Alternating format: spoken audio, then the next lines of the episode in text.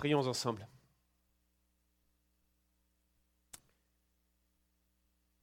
Seigneur éternel, nous venons devant toi, conscients de nos faiblesses, de notre semaine, des tâches indélébiles de nos péchés qui s'accumulent devant toi, de la séparation naturelle que nous avons d'avec toi, de cette incapacité que nous avons à t'approcher en raison de notre finitude, en raison de notre petitesse, en raison de notre dépravation. Seigneur, tu as traversé les cieux. Tu as dénudé le bras de ta justice. Tu t'es abaissé jusqu'à nous. Tu t'es fait connaître à nous. Tu t'es accommodé. Tu as fait preuve d'une divine condescendance pour nous rencontrer, pour nous regarder face à face. Et ce péché et cette mort qui nous séparaient de toi, tu es venu toi-même en triompher par ta mort à la croix. Tu as triomphé de la mort par la mort du Fils de Dieu. Tu as vaincu la mort par la résurrection. Tu nous as montré comment l'obéissance parfaite est celle, et celle-là seule, qui peut nous acquérir cette vie éternelle, cette communion absolue avec toi pour les créatures que nous sommes. Tu t'es fait homme, toi qui es le grand Dieu éternel que les cieux des cieux ne peuvent contenir. Tu nous traites comme tes amis. Ta loyauté est absolue. Tu ne nous laisses jamais tomber. Et ce matin encore, tu nous donnes ta parole, Seigneur. Et nous venons devant toi, fébriles. Nous venons devant toi, angoissés. Nous venons devant toi, faibles, mais avec tellement de reconnaissance et d'espoir parce que tu as tout accompli. C'est ta parole, Seigneur, qui nous parle aujourd'hui. Nous voulons l'ouvrir, nous voulons la laisser parler elle-même, non pas venir avec de l'éloquence ou des effets de manche, nous voulons, Seigneur, t'entendre. Nous voulons que tu nous parles. Nous voulons en Église entendre ta voix en ces temps troublés. Nous voulons te voir agir et nous savons que quand tu parles, tu agis. Ta parole, c'est ton œuvre. Tu dis et la chose arrive. Tu ordonnes, elle existe. Nous nous unissons ensemble ce matin pour prier pour nos nombreux frères et sœurs qui sont présents en Ukraine et partout dans le monde, qui sont persécutés à cause de ta parole, qui sont persécutés en raison des circonstances, à cause de l'orgueil des hommes. Nous nous souvenons, Seigneur, qu'il n'y a rien de nouveau sous le soleil, que plusieurs hommes dans l'histoire ont cru pouvoir infléchir, contrôler l'histoire. Mais Seigneur, nous confessons que c'est toi le grand Dieu qui, de ta main invisible, écrit la grande histoire. Nous te prions, Seigneur, pour que nous puissions le voir comme à l'œil nu, malgré nos limites, malgré notre finitude, malgré que tu sois ce grand Dieu qu'on ne puisse pleinement appréhender. Nous te prions, Seigneur, que ta parole nous aide à comprendre tes œuvres et tes voies, et nous nous en remettons à toi, conscients que nous approcher de toi, c'est là notre vie. Bénis-nous ensemble, Seigneur, en tant qu'Église. Bénis ta parole qui va être exposée maintenant. Ouvre les yeux de notre cœur, ouvre grand nos oreilles spirituelles, Rends-nous capables de recevoir ta parole et surtout de la mettre en pratique. En ton nom, nous te prions. Amen. Chers amis, c'est vrai que nous vivons à bien des égards des temps troublés. Et alors que je vois que ma, le PowerPoint est légèrement coupé, j'espère que vous pourrez voir le texte avec moi, mais sinon vous écouterez mes paroles. Et comme je sais que vous les buvez abondamment, n'est-ce pas? Je suis sûr que vous saurez en retirer quelque chose. La photo que vous avez euh, sur le PowerPoint qui est à côté de moi, vous la connaissez bien, elle fait la une de l'actualité un peu partout en ce moment, c'est celle de Vladimir Poutine. Est-ce un génie géopolitique? C'est possible. Mais sa poigne de fer, son orgueil démesuré avec cette volonté d'expansion, ses richesses accumulées, son palais à un milliard d'euros, ses nombreuses possessions immobilières, qu'elles soient en propre ou auprès de proches, un peu partout dans le monde, sur la Riviera française en particulier. Toutes ces choses-là nous rappellent qu'on a affaire à l'un de ces potentats, l'un de ces tyrans qui règnent sur le monde, qui aiment se faire appeler bienfaiteur, mais nous ne sommes pas dupes, n'est-ce pas? Nous avons les yeux ouverts, et peu importe les intérêts géopolitiques qui prévalent dans ce monde, nous savons que l'orgueil de l'homme n'accomplit pas la volonté de Dieu, quels que soient les intérêts qui soient en jeu derrière. Certainement, il a manifesté sa force ces dernières semaines. Certainement, il a manifesté sa poigne de fer. Certainement, il a montré combien les dirigeants occidentaux peuvent glisser dans une certaine forme de faiblesse, n'est-ce pas? Mais en réalité, nous savons que notre Dieu règne. Et ce matin, alors que nous allons exposer ensemble le deuxième chapitre du livre d'Esther, je crois que le roi Assuérus, l'un des plus grands rois que la terre n'ait jamais porté, l'un des plus grands empires qui n'ait jamais existé, je crois que le roi Assuérus a un message pour Vladimir Poutine.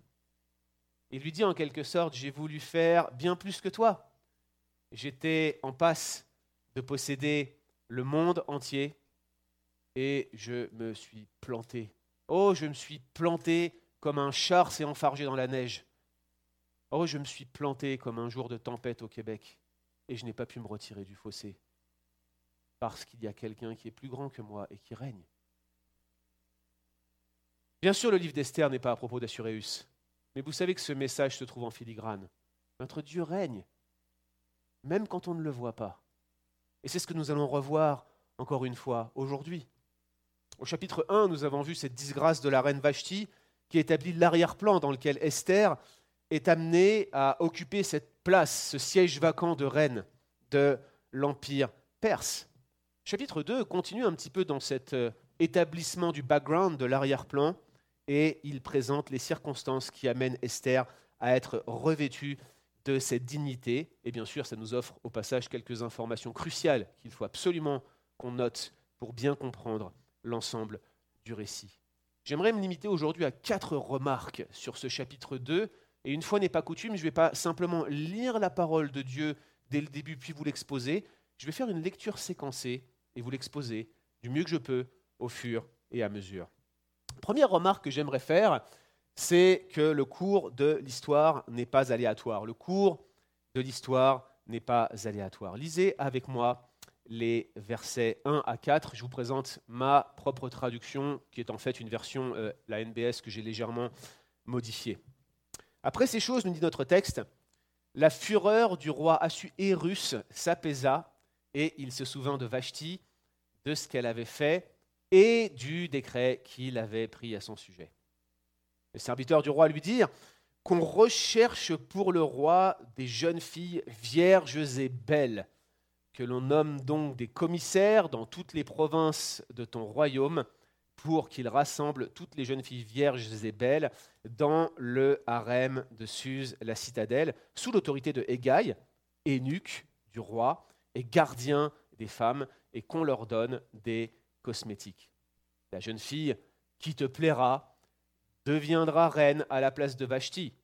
Cette proposition plut au roi, et il fit ainsi. Ok, donc notre texte s'ouvre avec Assuérus, ou Assuérus, excusez-moi, j'ai tellement de mal à le prononcer, vous le voyez semaine après semaine, je pour votre indulgence d'avance. On a Assuérus qui repense à l'incident avec la reine Vashti. Alors, quelques éléments de chronologie avant qu'on aille plus loin, parce qu'il faut quand même qu'on se situe un peu dans l'histoire. Vashti, elle a refusé de se présenter devant Assuérus la quatrième année de son règne. On peut le dater avec précision, comme je vous le disais, parce qu'on a des sources externes. C'est 483 avant Jésus-Christ. Ça, c'est quand Vashti a refusé de se présenter devant Assuérus et qui a eu l'incident rapporté au chapitre 1. Esther, quant à elle, elle est devenue reine la septième année de son règne, donc on parle de 479 avant Jésus-Christ. Et donc entre les chapitres 1 et 2, qu'on est capable de lire en une, euh, une lancée, une soirée, n'est-ce pas Eh bien, il s'est écoulé 4 ans. C'est une situation qui s'étale de 3 à 4 ans à peu près, soit après la campagne désastreuse de Grèce. Donc vous avez Vashti qui est répudiée, puis vous avez Esther qui devient reine, et entre les deux, vous avez la fameuse campagne de Grèce dont je vous parlais lors de la dernière exposition de notre livre, de notre série sur Esther. Et euh, donc, entre-temps, Assuérus était revenu battu de cette campagne de Grèce. Et on voit euh, que la colère d'Assuérus a fini par se calmer et il regarde finalement, une fois calmée, la situation très différemment. D'ailleurs, la formulation que vous voyez au verset 1, elle suggère un certain inconfort. Est-ce que parce que la reine Vashti lui manquait C'est possible? Ou bien est-ce qu'il se rendait compte que sa décision finalement l'avait tourné en ridicule? Ça aussi, c'est fort possible. Dans tous les cas, il se retrouve pieds et poings liés par ses propres décrets, par les paroles qui sont sorties de sa bouche. Mes frères et sœurs, il y a une leçon immédiate pour nous ici alors que nous contemplons ce texte. Quand nous prenons des décisions sous le coup de la colère ou par impulsivité, vous avez aujourd'hui devant vous l'incarnation même de l'impulsivité, chers amis. Croyez-moi, quand on regarde en arrière et qu'on se dit Waouh, quelle décision ai-je prise sous le coup de la colère? Vous savez bien parfois qu'on se dit ah, Comme j'ai été enflammé, esclave de mes propres émotions. Chers amis, que Dieu nous accorde davantage de maîtrise, que Dieu nous accorde davantage de sagesse afin que nous ne regrettions pas dans trois ou quatre ans les décisions que nous avons prises aujourd'hui, n'est-ce pas? Assuréus nous amène à penser de la sorte. Et donc les serviteurs du roi mettent en mouvement le décret royal, c'est ce qu'on voit à partir du verset 2.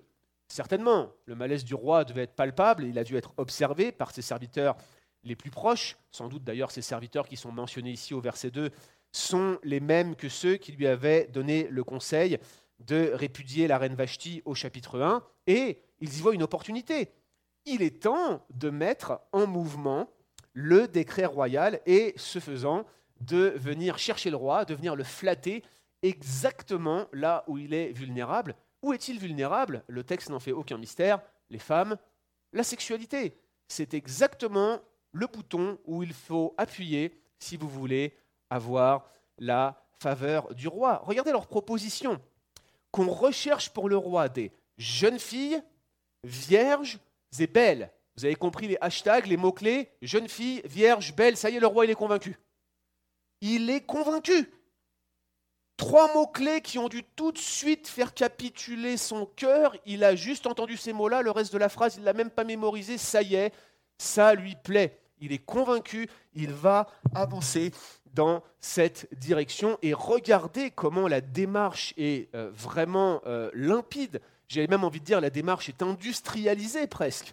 Première étape, on va nommer des commissaires, des gens qui vont être responsables de la recherche, notez la phrase, dans tout le royaume. Souvenez-vous, chapitre 1, 127 provinces, depuis l'Inde jusqu'à Couche, le Sud-Soudan, l'Éthiopie à l'époque. On parle d'une zone immense dans laquelle on va ratisser toutes les jeunes filles vierges et belles.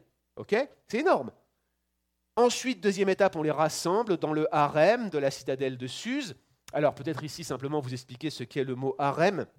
Ça dérive du mot haram, qui signifie interdit, et euh, ça signifie en fait interdit aux hommes. En fait, il s'agit de la suite des appartements privés des femmes, là où les concubines d'un homme important vivaient. Le harem de Suse, c'est les appartements des femmes dans le complexe, dans l'ensemble des bâtiments royaux qui constituaient l'endroit où Assuérus habitait. Qu'est-ce qu'on est en train de vous dire? Première étape, on va aller ratisser tout le royaume pour ramasser toutes les jeunes filles vierges et belles.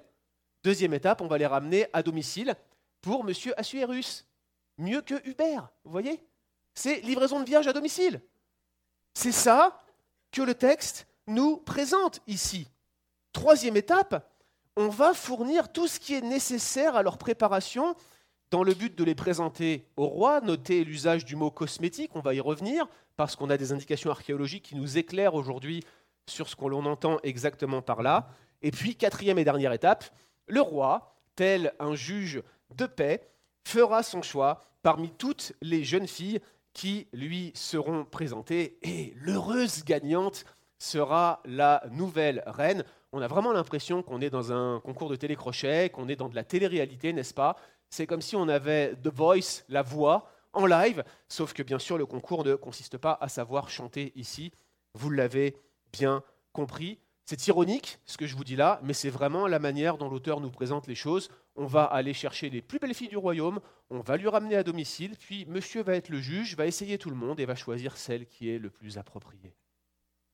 Waouh Pour les lecteurs modernes, ces quatre premiers versets et ce récit en particulier posent deux problèmes. Déjà, il y a les spécialistes critiques.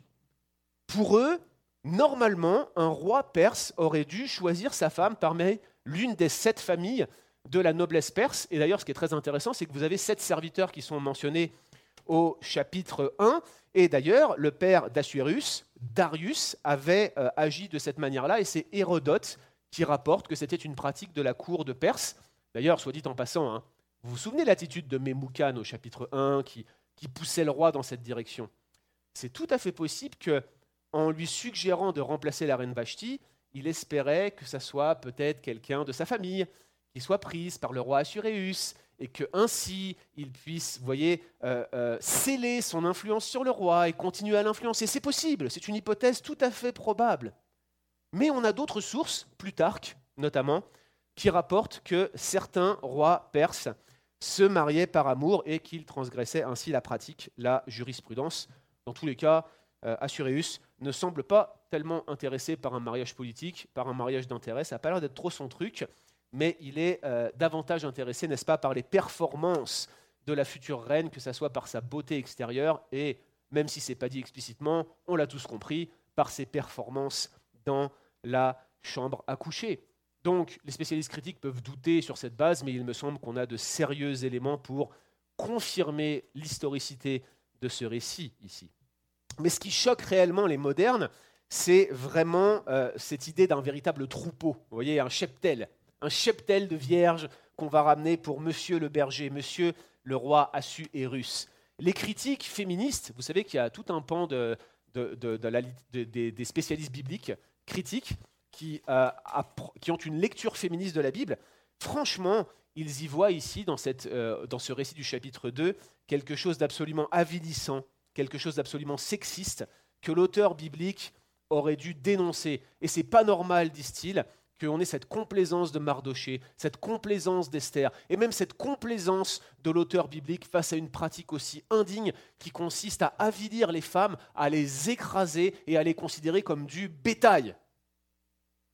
Je crois qu'on pourrait tous être d'accord avec ça. Maintenant, laissez-moi vous donner une autre donnée historique. Chaque année, Hérodote rapporte que l'on ramenait de la même manière 500 jeunes hommes à Suse, dans la citadelle, dans la capitale, qu'on en faisait des eunuques. Si vous vous demandez ce que c'est qu'un eunuque, vous allez voir les anciens à la fin du culte. Qu'on les castrait pour le service du roi dans le palais et dans le harem. Franchement, on pourrait défendre la thèse que les femmes avaient quand même une meilleure perspective. En réalité, cette ce récit qu'on a ici, ce n'est pas simplement l'idée que les femmes étaient avilies dans l'Empire perse. Comme le dit la commentatrice Karen Jobs, elle dit le rassemblement des vierges, qu'ils soient consentis ou non, n'est pas du sexisme. C'est un acte brutal caractéristique de la manière dont le pouvoir était exercé dans la cour de Perse. Tout le monde, homme ou femme, était à la disposition des caprices personnels du roi. Ça ne vous rappelle rien? N'est-ce pas d'actualité quand on déclenche des guerres? Peut-être pas par motif personnel, mais presque. C'est exactement ce qu'on voyait là. Et c'est l'erreur des modernes de lire leurs propres circonstances dans un texte qui date de l'époque post-exilique, de vouloir essayer de réutiliser des informations du passé pour justifier des situations présentes. C'est une erreur dramatique d'interprétation. Tout le monde était écrasé par ce potentat. Tout le monde était écrasé par ce pouvoir tyrannique. Tout le monde était à la merci de ses caprices. Et la réalité, c'est que cet Assuérus est traité comme l'un de ces dieux païens qu'il faut flatter pour en obtenir la faveur. C'est une pure idolâtrie, en fait. Les Perses, en flattant ce roi, en lui amenant ce qu'il avait toujours envie pour flatter ses sens, ne faisaient qu'établir chaque jour un peu plus leur propre esclavage et leur propre esclavage idolâtre. Mais en servant leur petit Dieu Assuréus, en cherchant à flatter ses moindres désirs, en essayant d'avoir un impact sur lui, en essayant d'acquérir un tout petit peu d'influence pour mener une meilleure vie, eh bien ses serviteurs les plus proches ne font qu'une seule chose, ils ne font qu'accomplir la grande histoire, celle que le grand Dieu écrit de sa main invisible. Donc nous le voyons. Le cours de l'histoire n'est pas aléatoire, mais il est à la main de notre Dieu. La deuxième remarque que je souhaiterais faire ici, c'est que Mardoché et Esther, qui vont maintenant être introduits dans la section que nous allons lire, Mardoché et Esther ne sont pas insignifiants dans cette grande histoire. Mardoché et Esther ne sont pas insignifiants dans cette grande histoire. Ce sont deux personnages qui n'ont rien à voir avec ces intérêts géopolitiques tels qu'ils sont présentés dans le livre d'Esther. Le texte s'écarte en fait de ces problématiques royales, celles qui ont un impact sur le monde entier, et maintenant il va se focaliser sur cette famille apparemment insignifiante, celle de Mardoché et Esther. Verset 5. Il y avait à la citadelle de Suse un juif nommé Mardoché, fils de Jaïr, fils de Chiméi, fils de Kish, benchaminite. Il avait été déporté de Jérusalem avec ceux qui avaient été emmenés en exil avec Jéconia, dans vos versions c'est peut-être Jojakin ou Géojakin avec un N à la fin, roi de Juda, par Nabucodonosor ou Nebuchadnezzar, roi de Babylone. C'était le tuteur d'Adassa, qui est Esther, la fille de son oncle, donc sa cousine. Elle n'avait plus en effet ni père ni mère. Or, cette jeune fille était d'une très grande beauté. À la mort de son père et de sa mère, Mardoché l'avait adoptée. Donc on a euh, cet excursus, cet aparté, qui nous mentionne donc l'existence de Mardoché et Esther, qui sont, vous l'avez compris, les deux personnages principaux du livre d'Esther. Ce sont donc deux juifs nés en exil. On a une difficulté ici euh, au euh, verset 5, elle est grammaticale. Le texte suggère en fait que Mardoché aurait été déporté en exil au temps de Jéconia ou de Jéhojakin, je vous le disais, c'est-à-dire lors de la première séquence d'exil à Babylone en 597 avant Jésus-Christ. Vous savez, c'est la séquence d'exil où Daniel et ses trois amis ont été déportés. Si tel est le cas, ça veut dire que Mardoché avait 100 ans. Ça ne marche pas.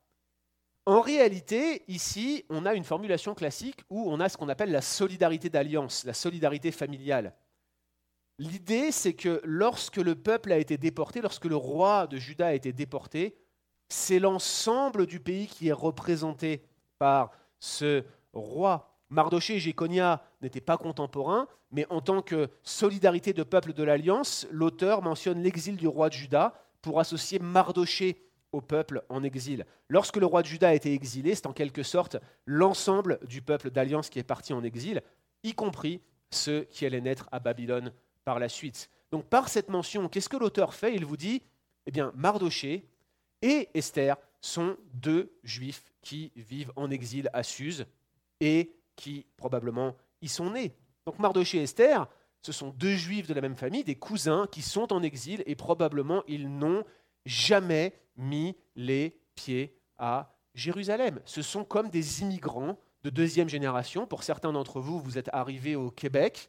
Euh, par exemple, c'est mon cas. Hein. Je suis arrivé au Québec il y a quatre ans avec mon épouse et nos enfants sont nés euh, ici au Québec. Enfin, on en a un pour l'instant, mais le deuxième est en route. Vous savez, il va naître ici au Québec lorsque notre deuxième enfant va naître, il n'aura jamais vu la terre promise, sa patrie de naissance, Paris, la plus belle ville du monde. Et c'est exactement la situation de Mardoché et Esther, deux juifs nés en exil. Alors, qui est ce Mardoché? Le mot hébreu, c'est Mordecai. Donc, euh, en réalité, la traduction anglaise rend bien mieux le nom que ne le font les versions françaises. Ça vient du perse Mardouka, c'était un nom très répandu et on a, découvert en 1904 à, Persépolis une tablette qui fait mention d'un dénommé Mardouka, qui était un fonctionnaire royal durant les premières années d'Assuréus. C'est très intéressant parce que, en tant que fonctionnaire royal, il devait siéger à la porte, il l'accompagnait dans ses tournées, et il est possible que ce nom-là soit en réalité le Mardoché biblique. On ne peut pas le prouver avec certitude, mais c'est possible qu'on ait une source extra-biblique de l'existence de ce Mardoché. Sa lignée qui est mentionnée ici, elle n'est pas sans importance et ça vaut le coup qu'on s'y arrête un instant. Le texte nous dit qu'il est issu de la tribu de Benjamin, très bien, et on l'associe à Kish et à un autre homme qui s'appelle Shimei, deux noms qui sont connus dans la Bible hébraïque. Kish, c'est le père de Saül, le premier roi dramatiquement connu d'Israël, tristement célèbre roi d'Israël, tandis que Shimei, qui était un parent de Saül, le lien de parenté n'est pas dit, euh, dans le deuxième livre de Samuel, Shimei va être celui qui va aller maudire David alors que David était en train de se sauver devant son fils Absalom, conséquence de l'adultère et du meurtre qu'il avait commis lorsqu'il a été vers Bathsheba et qu'il a tué son mari Uri le Hittite. Donc on a Kish, on a Shimei, et vous vous souvenez peut-être que Saül, fils de Kish, vient d'une ville, Gibéa, qui était presque la seule survivante de la tribu de Benjamin à la fin de l'époque des juges. Vous relirez Juge 19 chez vous. La tribu de Benjamin avait commis un crime odieux en, ayant abusé euh, de la femme d'un lévite, exactement de la même manière que Sodome et Gomorre s'étaient comportés en Genèse 19. Relisez Genèse 19, relisez Juge 19, vous allez voir, c'est presque la même histoire, sauf que la première, c'est des Cananéens qui le font. La deuxième, ce sont ceux qui devaient triompher des Cananéens qui le font. Et la tribu de Benjamin est quasiment détruite. Il vous reste quoi? 70, 80 personnes? Et c'est de cette tribu que le premier roi d'Israël, le roi selon le cœur de l'homme, le roi qui n'était pas selon le cœur de Dieu, va sortir. C'est ce roi Saül. Et ce qu'on vous dit ici, c'est que de cette lignée quasiment détruite, survivante et qui a continué, qui a persévéré dans le péché, eh bien, nous avons ce Mardoché qui en est le descendant. Forcément, pour les premiers lecteurs, c'est une vision, une ascendance particulièrement négative. La deuxième chose, c'est euh, ce qu'on voit sur Esther. Esther, on n'a pas grand-chose comme information sur elle. Mardoché, c'est son représentant légal, son tuteur, donc elle est probablement benjamite, mais on ne sait pas trop, parce qu'en fait, il est son oncle, mais c'est quoi le lien de parenté? C'est par la mère ou par le père? Est-ce que réellement la parenté était benjamite? On ne peut pas le prouver, mais on peut supposer qu'elle aussi, elle vient de la tribu de Benjamin. Elle est orpheline, donc elle aussi est née en captivité. Et euh, le nom de son père nous est donné un peu plus loin, il s'appelle Abichaïl, et euh, on le voit donc au verset 15 qu'on lira tout à l'heure. On ne sait rien d'autre la concernant, à part le fait qu'elle était d'une grande beauté. Et lorsque l'on lit que Esther était d'une grande beauté, immédiatement ça nous connecte aux mots-clés. Vous vous souvenez Ceux qui avaient suscité l'intérêt du roi Assuréus. Une grande beauté. Ça rejoint la beauté de la reine Vashti, ça rejoint la beauté des jeunes vierges qui doivent être rassemblées à Sus. Bref, cette mention de la grande beauté d'Esther a un but précis, un but rhétorique. Elle stimule l'intérêt du lecteur en l'amenant à se demander comment une femme comme Esther va probablement tirer son épingle du jeu si elle fait partie du concours de la voix, pardon, du concours de la reine. Comment va-t-elle tirer son épingle du jeu à la cour de Perse? Donc ce n'est pas pour rien que vous avez l'insertion ici de Mardoché et Esther. On vous les présente, on vous mentionne l'ascendance familiale de Mardoché et surtout on connecte Esther et sa grande beauté à cette narration des vierges qui vont bientôt être rassemblées à Suse, la capitale. Donc, vous avez deux personnages insignifiants, une orpheline et un homme que rien ne destinait à avoir un impact sur la géopolitique mondiale, qui se retrouvent ainsi mêlés à la grande histoire. Mardoché et Esther ne sont pas insignifiants dans cette grande histoire. Troisième remarque, toujours sur cette grande histoire. Eh bien, cette grande histoire ou l'histoire de l'humanité en général, elle est émaillée d'anecdotes terribles. Elle est émaillée d'anecdotes terribles. Je pense que vous le savez parce que vous suivez l'actualité actuellement. Il y a des choses terribles qui se passent dans ce monde. Le XXIe siècle a commencé avec tous ceux qui nous prédisaient un progrès extraordinaire par la technologie, qui voyait avec optimisme l'avenir. Tout a commencé avec les deux tours jumelles du World Trade Center qui ont été détruites. Et vous connaissez la suite des guerres, des bruits de guerre, des éclats de guerre. 350-400 000 morts en Syrie. Aujourd'hui, pour la première fois depuis la fin de la Deuxième Guerre mondiale, une grande ville d'Europe se retrouve bombardée. Croyez-vous que ça va vraiment s'arrêter? L'histoire est émaillée d'anecdotes terribles, et ce que l'on voit à partir du verset 8, c'est l'une de ces anecdotes terribles. Regardez avec moi verset 8. Lorsque l'on eut publié l'ordre et l'édit du roi, de nombreuses jeunes filles furent rassemblées à Suse la citadelle sous l'autorité de Égaï. On emmena ainsi Esther dans la maison du roi sous l'autorité de Égaï, gardien des femmes. La jeune fille lui plut, elle eut sa faveur, il s'empressa de lui donner tout ce qu'il lui fallait pour sa toilette et pour sa nourriture, ainsi que sept servantes choisie dans la maison du roi, et il la fit passer avec ses servantes à la meilleure place du harem. Esther ne fit pas connaître son peuple et ses origines, car Mardoché lui avait interdit de les faire connaître. Chaque jour, Mardoché arpentait les abords du harem pour savoir comment allait Esther et comment on la traitait. Le tour de chacune des jeunes filles d'aller vers le roi Xerxès, Assuréus, arrivait au bout de douze mois qui lui étaient assignés suivant le protocole des femmes, car la période de leurs apprêts était ainsi remplie. Six mois avec de l'huile de myrrhe et six mois avec des essences odoriférantes et des cosmétiques de femmes.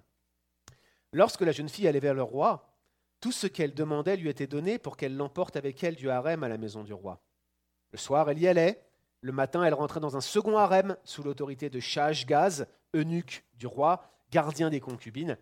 Elle ne revenait plus chez le roi, à moins que le roi ne désire la voir et ne l'appelle par son nom. Quand son tour d'aller chez le roi fut arrivé, Esther, fille d'Abichaïl, oncle de Mardoché qui l'avait adoptée, ne demanda rien d'autre que ce qui avait été indiqué par Hégaï, eunuque du roi et gardien des femmes. Esther trouvait grâce aux yeux de tous ceux qui la voyaient. On vint prendre Esther pour l'amener chez le roi Xerxès, dans la maison royale, le dixième mois, c'est-à-dire le mois de Tébet, la septième année de son règne. Le roi aima Esther plus que toutes les autres femmes. Elle eut sa grâce et sa faveur plus que toutes les autres vierges. Alors il mit sur sa tête la couronne royale et la fit reine à la place de Vashti. Le roi donna un grand banquet pour tous ses princes, pour toute sa cour. Le banquet d'Esther, il accorda un dégrèvement, c'est-à-dire une absence de taxes aux provinces et fit des présents royaux. Considérez avec moi la préparation des vierges. Je vous ai dit que la recherche des vierges était bien cadrée. Regardez maintenant sa préparation. D'abord, il y a une phase de rassemblement, puis un temps de préparation avec toutes sortes euh, d'aromates et de cosmétiques qui sont donnés aux vierges. Puis vint le temps de la présentation devant le roi, qui enfin pourra faire sa sélection. Ça a l'air tellement bien organisé, tellement bien fait, ça flatte nos idéaux exigeants. Le fait qu'on soit des gens très organisés, nous autres en Occident, on se dit waouh, c'est vraiment très bien fait. Mais il ne faut pas se voiler la face. La condition de ces vierges était terrible. Elles se préparaient pendant 12 mois. Au bout de 12 mois, elles passaient une nuit avec le roi. Puis elles se retrouvaient enfermées dans le harem sous la garde d'eunuques, restant ainsi dans un état de quasi-veuvage pour la plupart d'entre elles et pour le restant de leur vie. Terrible. Vous savez, si vous relisez Exode 21 et que vous regardez le statut d'esclave concubine dans les Écritures, qui choque tellement de gens, notamment les interprètes féministes, Comment ça, on peut avoir une esclave concubine? Comment ça, la loi de Moïse permet qu'il y ait une esclave concubine? La loi de Moïse, elle permet qu'il y ait une esclave concubine, certes. Certes, elle légifère sur le statut d'esclave concubine, mais regardez ce qu'elle dit à propos des esclaves concubines. Si son maître lui refuse la nourriture, le vêtement, ou même s'il manque à ses obligations en matière de droit conjugal, comprendre droit à la sexualité, elle pourra sortir libre sans rien payer. Voilà ce que dit la loi de Moïse. Bah, Ce n'est pas la loi des Mèdes et des Perses. Une nuit, tu garderas la nourriture, du vêtement possiblement, mais c'est terminé. Tu vivras reclus, tu es comme veuve. On parle de jeune fille qui était encore adolescente, qui était ramenée ainsi dans le palais à Suse, qui n'avait jamais connu d'homme et qui vont passer le reste de leur existence dans un état de veuvage. Vous imaginez ça? C'est terrible. Pour qu'elle puisse sortir d'un tel état, il fallait que le roi l'appelle par son nom. Mais est-ce que vous vous rendez compte que le livre d'Esther nous rapporte que Assuréus ne se souvenait même pas du nom de celui qui lui avait sauvé la vie? Il a fallu qu'il lise ses propres chroniques pour se souvenir qu'il y avait un juif nommé Mardoché qui lui avait prêté assistance. Pensez-vous réellement qu'il va se souvenir du nom d'une femme d'un soir? Jamais. D'autre part, combien pensez-vous qu'il y avait assis de vierges rassemblées? Flavius Joseph nous dit qu'il y en avait 400. C'est énorme, 400. Mais des spécialistes modernes ont fait un calcul, Peyton notamment.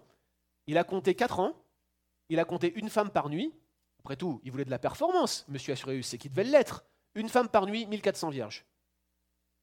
Entre 400 et 1400, même l'hypothèse la plus basse semble rendre impossible le fait que le roi puisse appeler l'une d'entre elles par son nom. Impossible. Impossible. La préparation est très précise, avec un traitement à l'huile de myrrhe les six premiers mois, d'autres cosmétiques.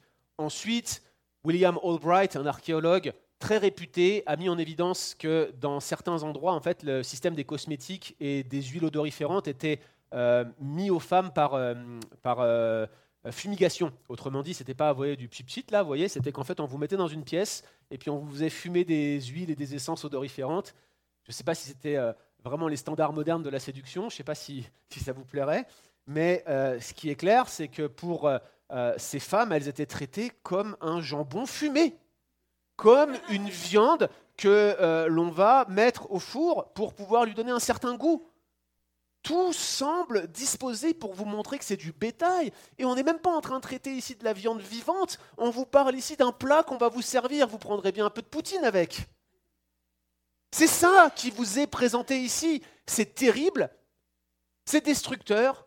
Au mieux, ces femmes sont des insectes aux yeux du roi. Au pire, ce sont des objets de la viande morte, un bon repas. C'est pas la voix, chers amis. C'est pas The Voice, c'est pas un télécrochet. Cette formation, ne vous trompez pas, on ne leur apprenait pas à chanter. C'était certainement une formation à caractère sexuel. Ah oui, c'est vrai, le texte ne nous le dit pas. Le texte ne dit rien là-dessus, le texte est relativement sobre. À vrai dire, le texte fait usage énormément du silence comme un procédé stylistique. On va en parler dans quelques instants. Mais on a des données sur comment les harems fonctionnaient dans l'Antiquité. On sait exactement ce que c'était que la préparation des vierges et des concubines. Et je ne vais pas vous faire un dessin ici, mais croyez-moi, on n'était pas en train de leur expliquer comment chanter en alto. En réalité, ici, l'attitude de ces femmes et leur situation est loin d'être enviable. Et on se demande comment elles pouvaient faire autre chose que se résigner à leur sort. Au milieu de tout cela, considérez l'attitude d'Esther. Ça vaut le coup qu'on s'arrête sur ce point-là, car ici, il y a un certain nombre d'éléments qui sont troublants. Tout d'abord, on voit que Esther est prise, c'est le mot qui est utilisé, elle est prise avec les autres vierges, puis lorsqu'elle est présentée devant le roi, il est écrit qu'elle a été prise pour être présentée devant le roi. Certains exégètes ont fait un grand cas de ce verbe. Et si vous lisez la littérature sur le livre d'Esther, vous allez voir que ce mot-là, prise, semble être vu par les interprètes qui ont du mal à voir autre chose en Esther qu'un exemple moral. Ils ont, ils ont tendance à dire, regardez, elle l'a fait contre son gré, on l'a forcé, c'est un viol, j'ai même lu ça dans certains commentaires. On a violé Esther, elle a été prise. Mais chers amis, le verbe utilisé ici ne suggère pas du tout ça. Je veux dire, être prise, ça veut dire que finalement elle a été mise avec les autres, mais ça ne suggère pas qu'elle a résisté ou qu'elle y a été de manière consentie. En réalité, le texte est absolument silencieux. J'ai même envie d'aller plus loin. Le texte volontairement ne dit rien quant aux intentions, quant aux motivations d'Esther. Par contre, on a d'autres éléments. Regardez, elle cache son identité sur l'ordre de Mardoché. Alors le texte ne dit pas que Mardoché lui aussi cachait son identité de juif, mais il semble s'être déclaré juif vraiment beaucoup plus tard, au moment où il est à la porte du roi, chapitre 3, verset 4, vous direz, on en parle la semaine prochaine, mais vous, vous voyez, c'est lors de son conflit avec Aman qu'il semble s'être déclaré comme juif. On a l'impression que cette famille ne voulait pas déclarer leur judaïté. Il semble que Esther et Mardoché craignaient les conséquences d'avoir leur ethnie reconnus. Bref, ils avançaient masqués. Ici encore, on peut se demander pourquoi. Il y a certainement des bonnes raisons. Moi, vous savez, j'ai été élevé, je suis d'origine juive, vous le savez, je vous l'ai dit à plusieurs reprises. Euh, une partie de ma famille a été déportée dans les camps de concentration. C'était deux générations avant moi. Moi, on m'a toujours dit, ne dis pas que tu es juif. On m'a toujours dit ça. Ça crée une crainte. Il y a parfois des raisons légitimes de ne pas le dire. Mais le texte ne nous dit pas pourquoi elles ne le disent pas. On continue elle reçoit la faveur de Hégaï, le gardien des eunuques. C'est une simple information ici. Mais en fait, il y a deux manières de la lire. Première manière, soit elle lui plaît par son attitude, soit elle lui plaît par son caractère, soit elle lui plaît parce qu'elle est l'objet de la faveur et de la grâce de Dieu, exactement comme Joseph, par exemple. C'est possible. Ça peut être ça que le texte dit. Ou bien, elle lui plaît par sa beauté, voire par son attitude séductrice. Et dans ce cas-là, Egaï lui donnerait sa faveur. Pourquoi? Parce qu'il pense qu'elle va gagner le concours. Il pense qu'elle va gagner le concours, et dans ce cas-là, bah, il mise sur elle et il se dit eh, si elle est reine et si je l'ai avantagée, peut-être que je vais en tirer un bénéfice secondaire. Vous voyez ce que je veux dire? C'est possible, c'est possible, le texte ne le dit pas. Dans tous les cas, le résultat est que Egaï la favorise par rapport aux autres prétendantes, alors bien sûr, notre instinct évangélique nous dit, mais non, ça ne peut pas être cela. Esther est une femme de Dieu, Esther est une femme vertueuse, Esther est un modèle, Esther est un saint protestant. Avec son auréole, elle se balade dans tout le livre couronné de vertu et d'exemples moraux. Mais le texte ne dit rien et ce silence semble réellement fait pour laisser la porte ouverte à toutes les spéculations. Mais ce n'est pas fini. Le texte nous dit qu'elle trouve grâce aux yeux de tous ceux qui la voient, y compris elle trouve grâce aux yeux du roi. Ici encore, de quoi parle-t-on? Est-ce que c'est la beauté physique ou est-ce que c'est la grâce divine? Vous pensez vraiment que c'est par grâce divine qu'Assuréus a seulement pris plaisir en Esther avec tout ce qu'on nous a décrit de lui jusqu'ici? J'ai un peu du mal à y penser. Autrement dit, est-ce que c'est quand même le résultat d'une attitude passive d'Esther? Ou est-ce en raison d'une recherche active de la part d'Esther de vouloir plaire Encore une fois, le texte ne dit rien. Et puis enfin, les vierges pouvaient demander tout ce qu'elles voulaient au moment d'être présentées devant le roi. Mais lorsque son tour arrive, regardez ce que dit le texte, Esther ne demanda rien d'autre que ce qui avait été indiqué par Égaï. Ici encore, il y a deux manières de lire cette information. Est-ce qu'on parle de soumission ou est-ce qu'on parle de compromission? Est-ce qu'Esther était dégoûtée de ces circonstances ou à tout le moins indifférente aux différents présents qui lui étaient proposés ou bien est-ce qu'elle était sage, voire astucieuse, en faisant confiance à la bonne connaissance qu'un homme comme Égaï, gardien des femmes, pouvait avoir des désirs du roi en la matière En d'autres termes, est-ce qu'elle était naïve, soumise, ou bien est-ce qu'elle était dans le calcul parce qu'elle voulait gagner le grand prix Là encore, le texte est complètement silencieux. Alors, chers amis, oui, c'est vrai, dans l'histoire de l'humanité, et même dans l'histoire de la rédemption, il y a des anecdotes terribles. Et le sort de ces jeunes vierges en est un, mais force est de constater que l'attitude d'Exter, à cause de tous ces silences apparemment volontaires de l'auteur, est une véritable énigme pour le lecteur. Rien ne permet à la fois de présenter Esther comme un exemple moral, de l'autre côté de la présenter comme une femme vicieuse et dans le calcul.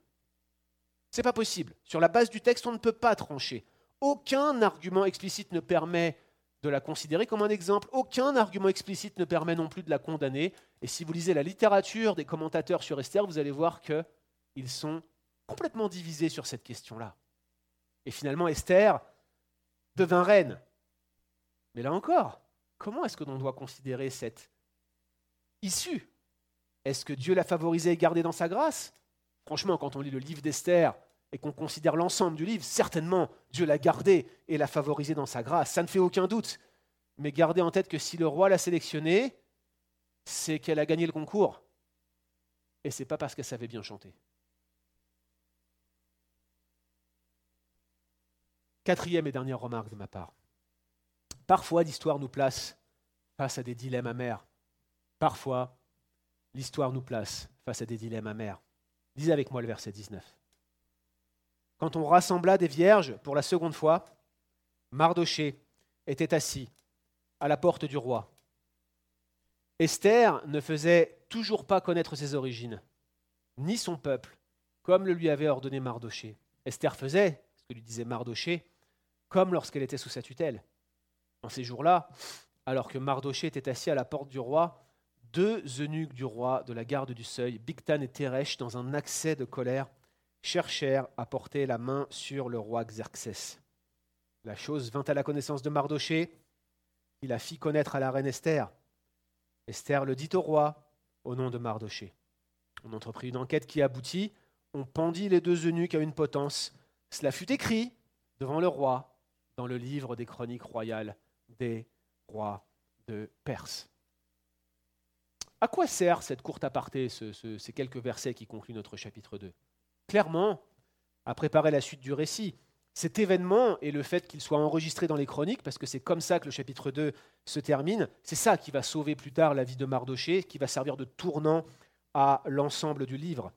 Pour la première fois dans le livre, on a Mardoché qui est assis à la porte du roi. Et vous voyez que j'ai mis quelques sections du texte ici entre crochets la raison pour laquelle je les ai mis entre crochets, c'est qu'on a une difficulté au verset 19, euh, une difficulté de traduction et on a des variantes textuelles. Vous savez que parfois, les manuscrits ne sont pas tout à fait d'accord entre eux parce qu'il y a parfois des scribes qui auraient pu enlever ou rajouter par erreur des euh, éléments du texte.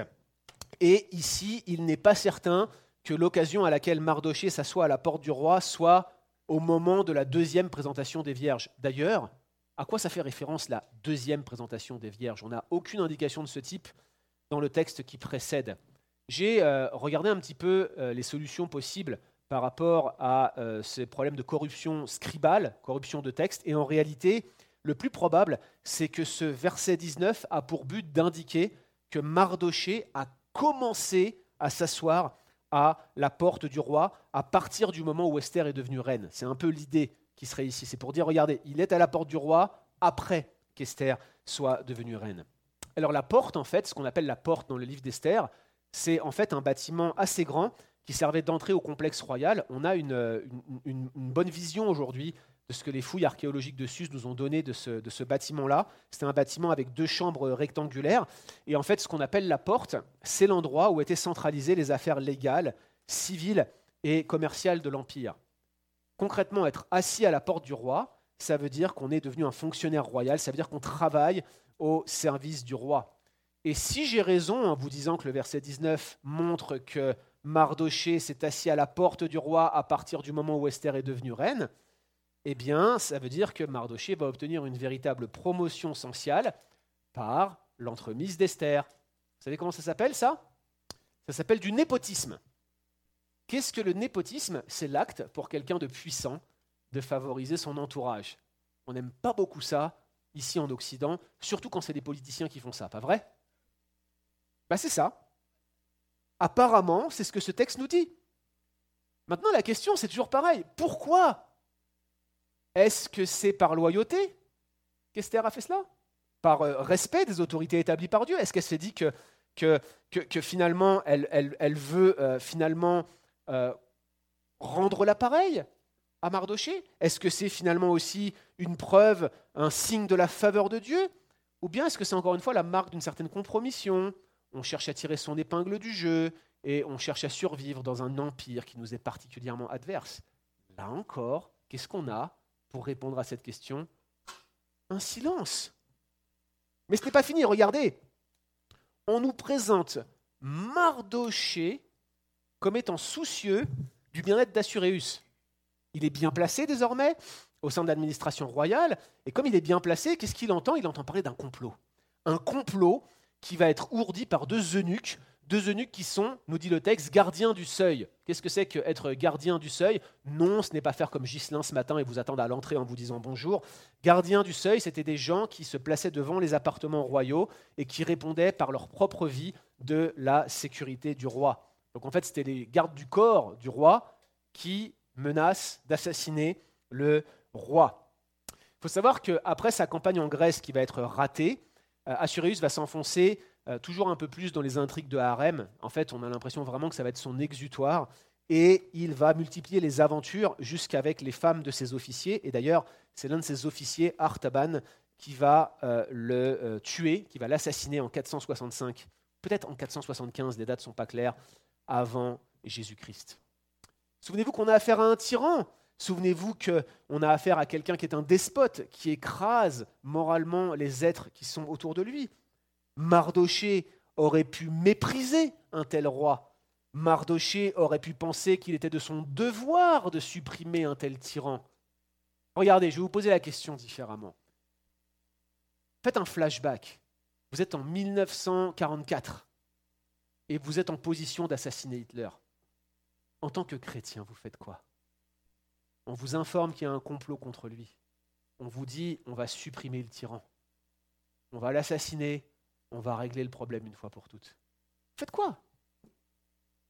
Dietrich Bonhoeffer a répondu, I'm in. En tant que chrétien, j'ai eu un appel, un devoir pour supprimer un tel tyran. Mais Mardoché, bah, il ne cherche pas à l'assassiner. Ok. Je veux dire, c'est un dilemme cornélien. Qu'est-ce que je dois faire dans une situation comme celle-ci Mardoché se dit, je ne peux pas porter la main sur un homme, je ne peux pas joindre mon assentiment à une menace d'assassinat. Fair enough. Ok. Mais attendez, il ne s'arrête pas là. Il le protège. Il dénonce les personnes qui en voulaient au roi, en sachant très bien qu'en préservant l'un d'un meurtre, il va favoriser le meurtre de deux autres. Et le résultat est là. Les deux eunuques sont pendus à une potence selon la pratique des Perses qui est bien établie. Une fois encore, la question, elle est pourquoi? Qu'est-ce qui a présidé à ce choix éthique? Qu'est-ce qui a présidé à cette décision de Mardoché? Est-ce que c'est par loyauté? Est-ce que c'est par respect des autorités établies par Dieu? Est-ce qu'il s'est dit qu'en, protégeant le roi, éventuellement, il protégeait sa cousine? C'est, plutôt pas mal. Sa cousine dont il avait la charge et qui se retrouvait reine, euh, femme du roi. Qu'est-ce qui se serait passé si le roi avait été assassiné? Ou bien est-ce que Mardoché était un opportuniste et qu'il a vu dans cette situation une géniale opportunité de tirer son épingle du jeu? Une fois de plus, chers amis, le texte est rempli de silence. Finalement, le livre d'Esther, c'est le livre des silences. On ne sait rien de leur vie intérieure, on ne sait rien de leur motivation. Dieu n'y est même pas mentionné une seule fois. Esther, le livre des silences, nous ne savons rien à la fin de ce texte des motivations des deux personnages majeurs du livre. Et alors que je m'apprêtais à vous exposer ce texte, qu'est-ce que j'ai fait? Je ne vous ai exposé que des questions et des énigmes, et juste voir vos têtes me fait immensément plaisir ce matin. Alors arrivons ensemble à la conclusion. La grande question c'est, est-ce que ce chapitre 2, est-ce que ce chapitre 2 est la grande histoire de la vertu et de la foi de Mardoché Est-ce que ce chapitre 2 est l'exemple moral de l'attitude de Mardoché et d'Esther? Honnêtement, je ne le crois pas. Honnêtement, je ne le pense pas. Honnêtement, je ne crois pas que vous puissiez prendre Mardoché et Esther comme des exemples à l'école du dimanche en vous disant Regarde ma fille, un jour tu seras comme la reine Esther. Super sympa de dire ça à votre fille en sachant ce que Esther a dû endurer, n'est-ce pas? Certes, le texte cultive l'art du silence. Dieu est silencieux, il n'est même pas mentionné, et l'auteur ne dit rien non plus de la vie intérieure et des motivations des deux personnages principaux. Mais laissez-moi vous donner quand même quelques indices. Premier indice, Mardoché et Esther dissimulaient leur identité de juifs. Je peux le comprendre, je vous l'ai dit. Mais par conséquent, contrairement à Daniel et à ses compagnons qui étaient dans une situation très similaire, ils ne pouvaient pas respecter les règles alimentaires strictes qui était codifié dans le Lévitique. Et croyez-moi, dans l'histoire de l'interprétation, ça a posé des gros problèmes. Les rabbins étaient vraiment gênés par cela. Et on a même des manuscrits où, dans la marge, on a des gloses, c'est-à-dire des, des, scribes qui écrivaient un commentaire en disant Mais elle a respecté les règles alimentaires. Ça a gêné tout le monde. Ça a gêné tout le monde. En tout cas, la dissimulation de leur identité faisait qu'ils ne pouvaient pas les respecter. C'est sûr. Deuxième chose, même si on arrivait à admettre qu'Esther a été forcée de se marier avec Assuréus, disons que c'est un viol par exemple, même si elle s'est retrouvée euh, dans une situation où elle était contrainte, la finalité c'est quoi? La finalité c'est qu'elle se retrouve mariée à un païen. Et quel païen? C'est pas n'importe quel païen, c'est le pire tyran de l'époque, c'est Assuréus, un véritable petit dieu. Essayez de vous souvenir, on est à l'époque post-exilique. Qu'est-ce qui se passe dans la même séquence de temps? Eh bien, il se passe l'histoire d'Esdras et de Néhémie. Et qu'est-ce que font Esdras et Néhémie? Bah, Tous ceux qui ont des femmes étrangères, ils les font répudier les femmes étrangères. Complètement radical. Le retour d'exil, il y a une compréhension que la polygamie, il y a une compréhension que, le rapport aux femmes étrangères, que le rapport au mariage avec des, des, des personnes en dehors de l'alliance, c'est une faute. Alors bien sûr, c'est difficile de se dire que Esther aurait pu euh, aurait dû même nécessairement se séparer de ce roi ou résister jusqu'à la mort juste pour pouvoir préserver ses règles alimentaires, juste pour ne pas se marier avec un païen. Mais il est aussi très difficile d'imaginer que l'union d'Esther et d'Assuréus était vue positivement par les premiers lecteurs. Difficile d'ailleurs d'y voir une forme d'exemplarité. Dans tous les cas, souvenez-vous que la déférence d'Esther pour Égaï, que la déférence d'Esther pour le roi est étonnamment mise en contraste avec la défiance de Vashti. C'est quand même très surprenant. Mais pour moi, chers amis, l'argument principal qui me conduit à dire qu'il ne faut pas lire l'attitude d'Esther et de Mardoché si positivement, ce sont leurs noms.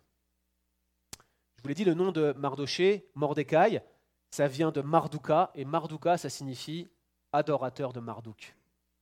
Qui était Mardouk Mardouk, c'était un dieu agraire babylonien qui va finir par supplanter les autres dieux et qui va devenir la principale divinité du panthéon babylonien. Donc, Mordecai, adorateur de Marduk. Maintenant, Esther. Certains commentateurs essayent de vous dire que ça dérive du perse sitar, qui signifie étoile, mais en fait, Esther dérive probablement de Ishtar, la déesse babylonienne de l'amour, de la fertilité, de la sexualité et de la guerre. Or, Esther se retrouve être le seul personnage biblique de l'Ancien Testament qui évolue avec deux noms, un nom hébreu et un nom perse. Ce sont des noms idolâtres. Et cela n'est pas sans importance. Alors, vous voulez savoir mon opinion? Est-ce qu'elle vous intéresse? Oui, merci. Merci de me donner autant d'approbation, ça me fait du bien à mon petit cœur. Voilà mon opinion. Qu'auriez-vous fait si vous viviez en 1944 en France sous l'occupation? C'est une question que je me pose depuis que je suis petit. Ma famille a vécu des situations similaires. Ma grand-mère, elle, était d'une famille qui euh, était plus ou moins résistant. Mon, arrière-grand-père avait un café proche de Paris. Et du côté de mon grand-père euh, maternel, je vous l'ai dit, il y a eu des déportés, il y a eu des morts. Alors forcément, c'est le genre de question, tout jeune, vous voulez poser. Qu'est-ce que j'aurais fait si j'avais été en France en 1944 sous l'occupation nazie? Quand j'étais plus jeune, j'étais assez affirmatif. Je disais, je ne me serais pas occupé de cette guerre, j'en aurais rien eu à faire, j'aurais cherché mes intérêts et j'aurais fait du marché noir. Et je vous assure que c'est probablement ce que j'aurais fait. Maintenant, en tant que chrétien, je peux vous dire ce que je devrais faire sur le plan éthique, mais je serais incapable de vous dire ce que je ferais dans les faits. Qui peut prétendre déterminer d'avance sa conduite quand vous savez très bien que quand les circonstances nous pressent, nous sommes tellement promptes à nous écarter de nos idéaux N'est-ce pas? Qu'est-ce que vous auriez fait si vous aviez vécu en France sous l'occupation? Eh, vous en savez rien. J'en sais rien. Très peu de gens ont la force de la volonté de tenir leur résolution de leur cœur. Et chers amis, moi je crois que Esther et Mardoché, c'est un peu monsieur et madame tout le monde. Ce sont des juifs sécularisés qui cherchent juste à tirer leur épingle du jeu dans une société qui leur est hostile, dans une société qui les opprime. Leur nom suggère qu'ils sont bien intégrés dans la société perse et qu'ils cherchent à mettre en avant cette intégration. Ils cherchent en fait à mettre en avant leur persianité. Et même le double nom d'Esther, qui s'appelle en réalité Adassa, ça signifie myrte, eh bien, ça semble militer dans euh, le sens que je défends ici. Appeler sa fille myrte, sa fille née en captivité, c'est vraiment un acte de foi. Vous savez, le myrte, c'est un, arbrisseau aromatique, c'est un arbrisseau qui est toujours vert, et euh, c'est un, arbre qui se sent quand il y a ces fleurs qui, euh, qui poussent, on le sent à distance, et en fait, c'est l'un des grands symboles de l'espérance messianique dans la littérature prophétique. Dans Ésaïe, par exemple, le myrte est l'arbre qui va pousser dans le désert, qui va remplacer les, buissons d'épines. C'est lui qui symbolise le pardon eschatologique, l'intervention messianique de Dieu en faveur de son peuple. Donc, Abihail, le père d'Esther, a donné à sa fille Adassa un nom d'espérance, un acte de foi en lui donnant ce nom-là. Oui, mais voilà, Adassa, fille de pieux Israélites qui sont désormais décédés, se fait maintenant appeler du nom de la déesse babylonienne associée à l'amour et à la sexualité. Et elle devient reine, certainement guidée par Dieu, mais elle devient reine par l'exercice de ses performances. Tout cela en même temps que Mardoché, son oncle, lui ordonne de cacher sa vraie identité. Chers amis, je ne jette pas la pierre à Mardoché, je ne présume pas de ses opinions, je ne présume pas de ses motivations quand il dénonce les deux eunuques, mais son intérêt clairement à ce stade du récit est de tirer son épingle du jeu, de survivre, de protéger les siens, Esther en particulier. Et franchement, on peut se le dire, dénoncer un complot de ce type, quelle belle opportunité qui permettrait de se mettre à l'abri pour toujours. Le roi serait éternellement reconnaissant et plus jamais nous n'aurions à souffrir de la faim, plus jamais nous n'aurions à souffrir du mal qu'un tel tyran pourrait nous faire. N'est-ce pas naturel de penser ainsi? N'est-ce pas comme cela que nous aurions tous pensé, ou en tout cas l'écrasante majorité d'entre nous? Chers amis, je crois que c'est exactement comme ça que j'aurais raisonné à l'état naturel? Mais regardez l'histoire. Comme les chansons avec Joseph, Assuréus oublie complètement le bienfait de Mardoché. Il oublie jusqu'à son nom. Frères et sœurs, à quoi bon flatter un tyran? Ses caprices seront toujours plus importants que sa loyauté. Mais voici la bonne nouvelle, chers amis, maintenant que nous concluons ce texte et nous concluons cette exposition. Oui, c'est vrai, Assuréus a oublié Mardoché. Oui, c'est vrai. Tous ces stratagèmes, s'ils avaient lieu, n'ont pas porté le fruit qui était attendu. Mais le grand Dieu, qu'Esther et Mardoché semblent avoir mis de côté, puisqu'ils ne le mentionnent pas, que le livre d'Esther tout entier passe sous silence, ce grand Dieu-là n'a pas cessé de se souvenir d'eux. Il est présent, bien qu'absent dans le texte. Il est présent, bien qu'absent dans leur tête. Et il n'a rien laissé passer. Mes frères et sœurs, vous connaissez la suite. Le salut viendra d'où ils ne l'attendent pas.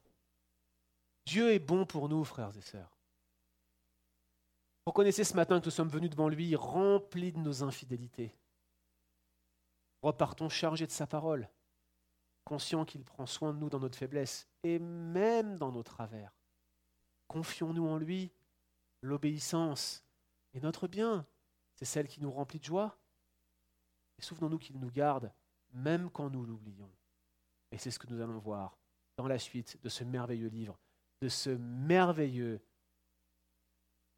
récit qu'est celui d'Esther, où nous voyons ces deux juifs pieux progresser dans leur piété et se rapprocher du plan de Dieu pour triompher en lui, en le voyant agir de sa main invisible pour le bien de ceux qui sont en alliance avec lui.